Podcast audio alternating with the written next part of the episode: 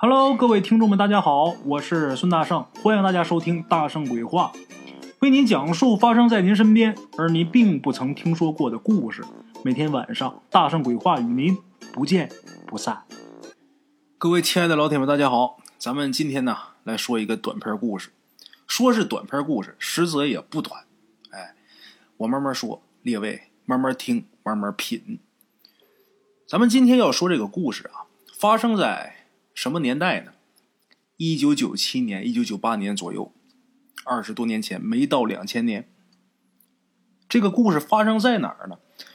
发生在湖北。咱们今天故事当中这位主人公，这老汉儿就是湖北人。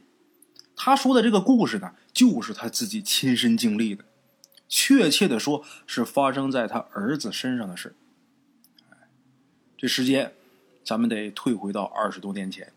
一九九七年、一九九八年左右，这时候这老汉他儿子才七八岁有一次呢，他带着儿子出远门，坐火车。湖北这边啊，山多，隧道很多。这火车轰隆隆穿过隧道的时候，忽明忽暗。孩子坐在这火车上看着觉得新鲜有意思。在那个时代呀，这火车经常出问题。动则呢，就趴这个火车道上，几个小时以后啊，才能再动。也不知道是火车出了故障，还是出了什么交通事故。反正那时候这火车呀，总是晚点、误点，可不像如今这高铁啊，准时准点。那时候可不是。老汉带他儿子坐火车那天呢，这点子也不好。这火车停的时候呢，他们坐的那节车厢啊，正好是不偏不倚的，卡在一个隧道的中间，卡隧道里边去了。原来以为这火车呀，过一段时间可能就走了，可是万没想到，那天也不知道是因为什么，这火车居然在那儿一停就停了一个晚上，停了一整夜。孩子呢，一开始觉得挺新奇的，趴在这个车窗上啊往外看。天冷，这车窗上啊很快就凝结了一层白气。孩子呢就趴在这个车窗上啊画画。后来这孩子就跟大人说啊，就说外边有人喊他，在敲窗户，让他下去玩去。大人折腾一整天了，也累了，也没当一回事后来这孩子也不闹腾了，老老实实的就全在大人身上就睡着了。哎，第二天天亮了，这火车重新开动，缓缓的驶向远方。谁都不知道，在这个晚上，这孩子到底是经历了什么。但是大家都知道，从打第二天开始，这孩子可就变得有点呆呆傻傻了。不像以前那么聪明伶俐了，说话做事都比正常人要慢半拍。后来呀，他这情况就越来越严重了，居然发展到痴痴傻傻的这个状态，看见人就傻笑，甚至说把地上这些什么泥块啊、石头啊捡起来就往嘴里边送。等到这时候，所有人都知道肯定是出问题了呀，赶紧先去医院呢。去医院查了几次之后，该查的都查了，还是找不着病因。后来大夫就小声跟这当爹的、当父亲的这老汉就说呀：“咱们医生啊，有的病能治，有的病不能治。你孩子这病啊，你还是找一个看事的吧。告诉他找一看事的。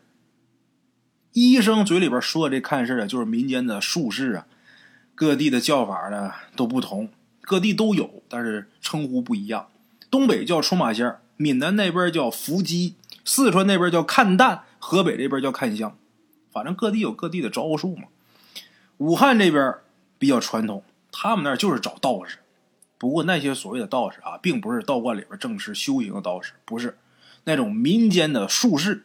平时呢，道袍也不穿，弄一罗盘，弄一把桃木剑，嘴里边念念有词，装神弄鬼的，酒也喝得，肉也吃得，反正谁也不知道他们到底管不管事哎，就这么一伙子人，这老汉呢，从打医院把孩子带回来，回来一打听，还真就请着这么一个酒肉道士。这道士呢，过来看了看，看完之后说：“这孩子是让鬼给缠身了。当时在修隧道的时候，死了几个工人。隧道日日夜夜过火车，这个火车呀是极阳极烈之物，所以。”让困在隧道里边这些个冤魂呐没有办法走出隧道。小孩嘛，身体弱。当时这孩子用手在车窗上画画，这鬼魂呢，当时就在外边看着这孩子呢。结果透过车窗这个媒介，就上了小孩的身，因为他们想从这个隧道出来。这道士说了：“哎，这事儿啊，不是什么大事小事一桩。只要是做一场引魂的法事，把这几个小鬼给引走，让他们去转世投胎，让他们去往生，这孩子的病啊，自然也就好了。”哎呦，孩子他爹这老汉听完之后高兴啊，孩子有救了呀！赶紧是杀鸡宰羊，买酒买肉，热情招待这道士。等酒足饭饱之后，道士啊，果然是做了一场法事。当时呢，就让这小孩啊恢复神智，还真有两下子。这老道士说呀，这孩子看着是恢复了，但是呢，人被鬼上身之后啊，轻则倒霉三年，重则大病不起。我给你们看了，你们家祖上福德太浅，恐怕要给这孩子认个干爹干娘，之后这孩子才好养活。老汉赶紧问呢。这认干爹又是个什么意思？这道士说了，咱们中国人呐讲究认祖归宗，又讲究衣锦还乡之后要大张旗鼓的重修祖坟、大修家谱。你知道这是为什么吗？这就是因为啊，一个人能否成功，很多时候运气是很重要的，或者说这个运气是最重要的。老话说得好啊，一命二运三风水，命是没办法改的，但是运可以改。所谓的运势啊，其实就是祖上积德，靠一代一代的祖先积累的气运，最后佑护在子孙身上，用无数先人的枯骨铺成一条金光大道给后人。哎，所以好多人说呀，为什么大家族的后人更容易出来？除却大家族的眼界、财力、人脉等等关系，大家族积累的气运也是一个很重要的因素。再比方说，有一些专门研究这一块的学者，他们发现。比如说，这一个地方要是出了一个特别了不起的大人物之后啊，往往上百年都不会再出现一个大人物。这个事情是科学解释不了的，但是这个东西玄学是可以解释了的，也只能归结于玄学。为什么这样呢？就是因为那个了不起的大人物把这一个地方方圆多远积累的上百年的气运都给耗尽了。所以在百年之内不会再出什么大人物。咱们言归正传，这老道的意思啊，就是说这老汉儿，你们家呀是长江发水逃难逃到这儿来的，往上数三代啊，连祖宗是谁都不知道了，祖坟在哪儿就更别提了。所以呀，这就叫断了根了，缺乏祖宗的护佑，孩子不好养活。这道士呢？他给出了一主意，让这个老汉儿领着这孩子，给这孩子找一个福气全的老人做干爹，或者是认个干妈，借一借别人家的气运，这孩子才能熬过去。哎，那么说认这干爹干妈是随便一认就行吗？不行，有要求。这干爹干妈呀，必须要有儿有女，双亲健在，属相还得是大属相。除此之外啊。认的这干爹干妈呀，还得是一个孝子孝女才行，每年都得去祖坟去祭拜祖先才行，有要求。就这样，这老汉儿啊，听了这道士的话，左右一打听，后来终于在邻村呐找到这么一个符合条件的人。怎么办呢？找人给说和吧，求人给说和，对方呢也答应了。说白这种事儿啊，一般人不愿意答应。为什么？因为认干爹这种事情，会影响到别人家孩子的气运。人家孩子，咱比方说啊，一儿一女，人家分这一条气运，我再认个干的来了，不就抢我自己孩子的气运了？所以说，像这种事儿啊，关系不是特别好，人家都不会答应。今天故事当中，这位还真行，还真答应。一想说，真能救人家孩子一命的话，我们孩子就少得点福报，我们也认了。救人一命胜造七级浮屠嘛，得说是好人。就这样，老道士呢又给他们做了一个认干爹的仪式，这个认干爹的仪式啊，很特别。怎么做的呢？先得是让这孩子给干爹行叩拜礼，给磕头。然后呢，干爹坐在这个灶台前面，用一根红绳往上面系铜钱孩子几岁就系几个铜钱最后呢，把这红绳两头啊给他绑起来。然后这时候，孩子的生母亲生母亲拿一把老式的铜锁，就是特别长的那种铜锁啊，把这串铜钱给锁住。这仪式就算是完事。这仪式完了之后啊，还有最重要的一个环节，这个环节就是把这个铜锁红绳啊放在这个灶台上放一晚上。为什么要这样呢？这就相当于正告天地鬼神，孩子认了干爹，这干爹的气运会佑护这个孩子。天地为鉴，灶神为证。哎，以后每年到这孩子生日的时候，这孩子。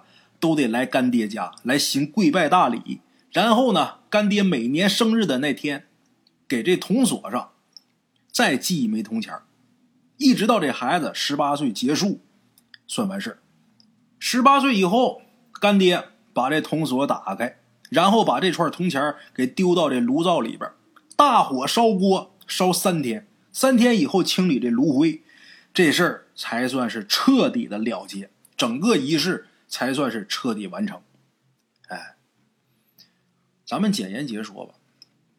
孩子来拜干爹，整个仪式进行的也非常顺利。进行到最重要的一个环节，就是把这铜锁、还有铜钱、还有红线放在这灶台上，不是得放一晚上吗？就这一天晚上，出事儿哎，这铜钱放了一晚上，第二天一大早，孩子他干爹去这个灶台上取铜锁、红绳。去取的时候就发现呢，也不知道什么时候这铜锁开了，之前系的特别紧的铜钱这会儿也散落一地。一看这个情况就知道啊，很不吉利呀。就这样，孩子他干爹呀，就赶紧通知孩子他亲爹。孩子他亲爹这老汉儿一听这事儿之后啊，一分钟没耽搁，赶紧去找老道士。找着这老道士的时候啊，这老道士啊正喝酒呢。喝的五迷三道的，孩子他亲爹三言五语把这事儿跟老道士说完。老道士听完之后也是大吃一惊啊，酒都吓醒了。老道士说呀：“这么凶，连灶王爷都压不住啊！”这老道士说呀：“之所以让他们在这个灶台上系红钱儿，为什么呢？就是因为呀，灶台这烟火气重，也是一家之中阳气最盛的地方。”鬼这东西它属阴呐，阴阳相克，他怕这个阳气重的地方。这个鬼他居然敢在这个灶台上作祟，看来这鬼的来头不小。这老道士呢，听完这事儿之后，想了半天，之后沉吟几句。看来呀，人间的干爹已经镇不住他，咱们得换一个厉害一点的。这老道士。告诉这孩子的亲爹，告诉这老汉儿，咱们这地方方圆百里灵气最足的地方，就是大卖场的那棵老槐树。这棵老槐树，村史上有记载，源自清朝早期，是村里的一个进士亲手种下的，全村的气运都凝结在这棵老槐树身上。老道士说呀：“这样吧。”老道，我拼着折几年的阳寿，我给你弄一大法事，我让你儿子认这棵老槐树做干爹，之后绝对鬼神不惧，妖魔退却。哎，认这个树做干爹这种事儿啊，咱们国家各个地方都有发生。哎，认树做干爹呢，跟认人做干爹可不一样。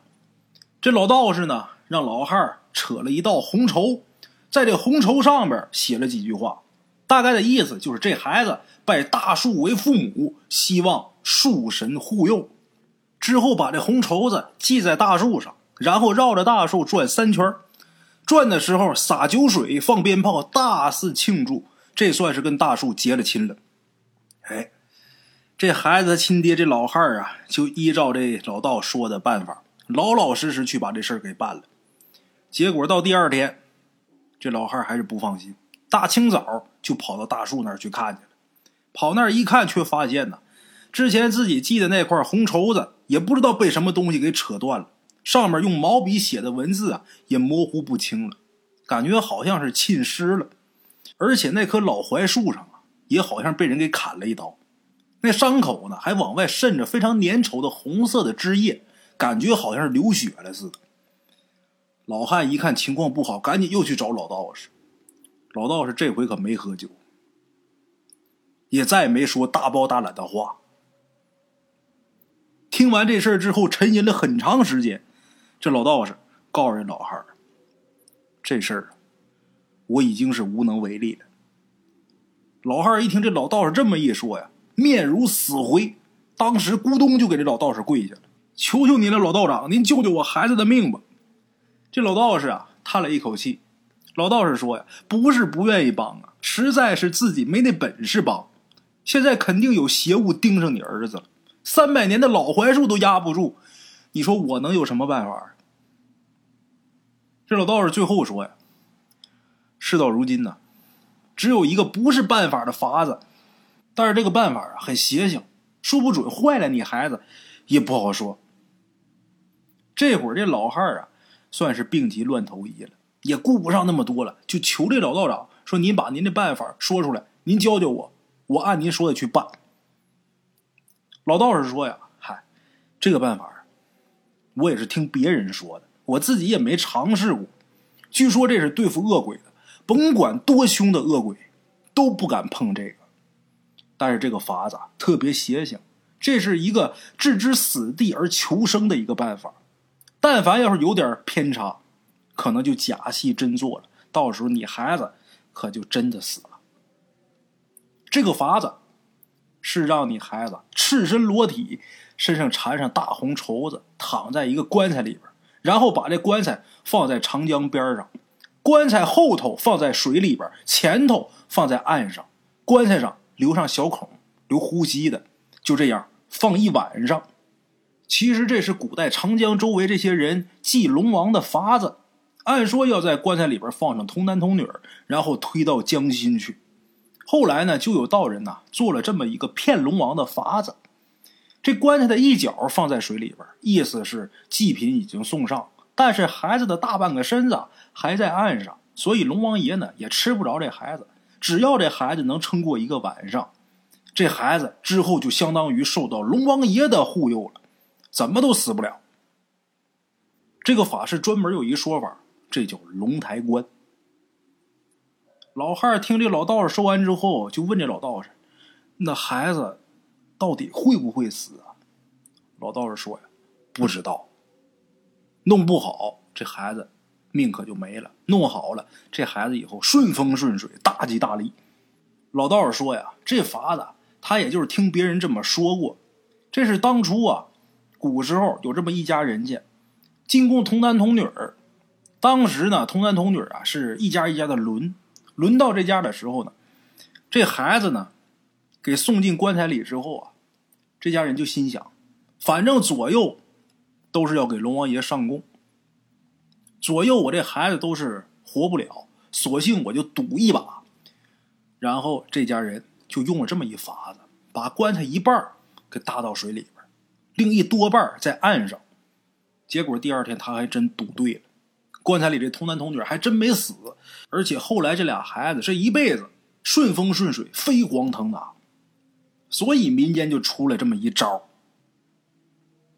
这老道士说完，孩子他亲爹，这老汉沉吟一会儿说呀：“这事太大了，我得回家跟孩子他妈商量商量。”老道士点点头说：“也好，我跟你一起去看看孩子这会儿什么情况。”就这样，二人回到了孩子家。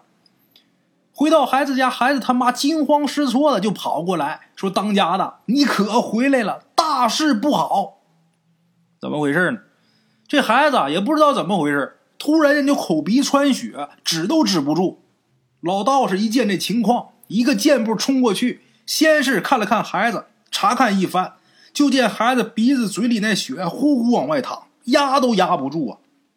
这会儿这老道从打香案上。那香炉里边抓了一把香灰，就塞到孩子这鼻子里边，然后又掐孩子的人中，掐了半天，慢慢这孩子才算是缓醒过来，这血也止住了。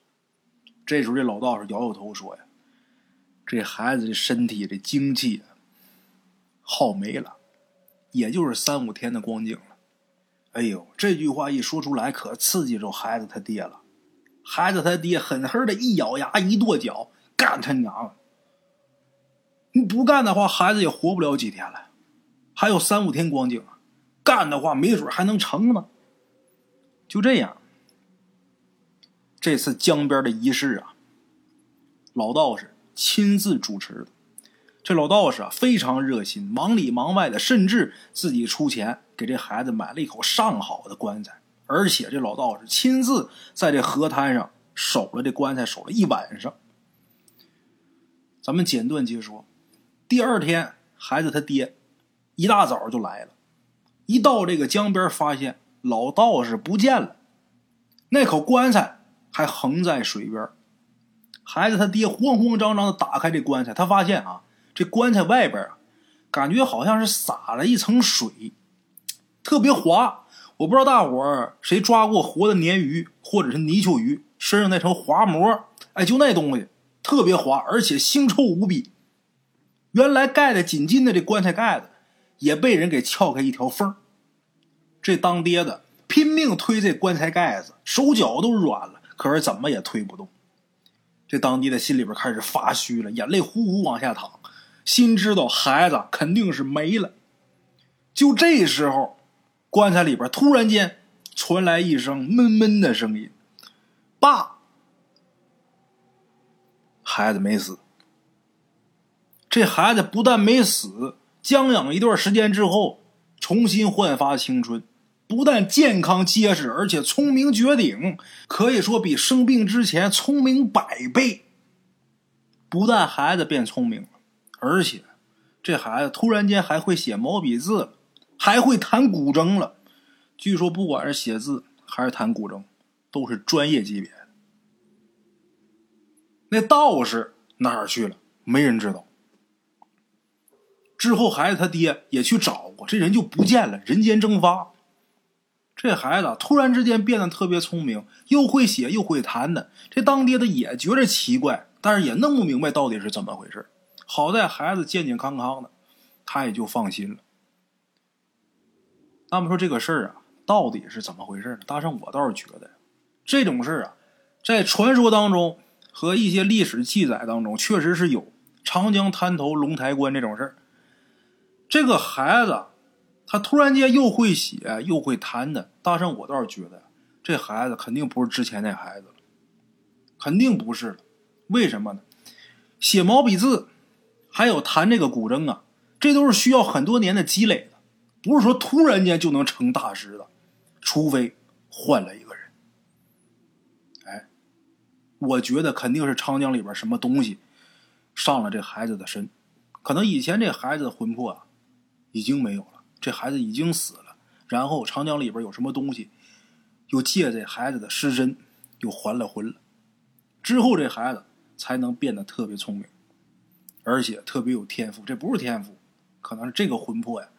带来的一些东西，好在什么呢？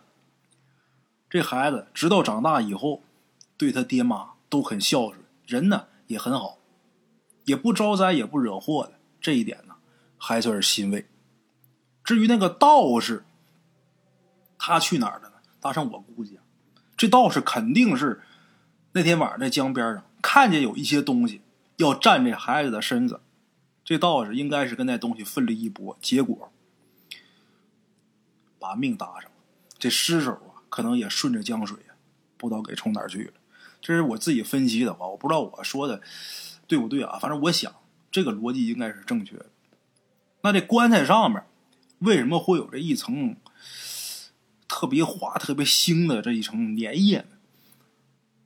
上来的这个东西，上孩子身上这东西啊，它可不一定是鬼。没准就是长江里边多少多少年成了精的一些精怪。好了啊，咱们今天这故事就到这儿吧。明天同一时间咱们接着聊。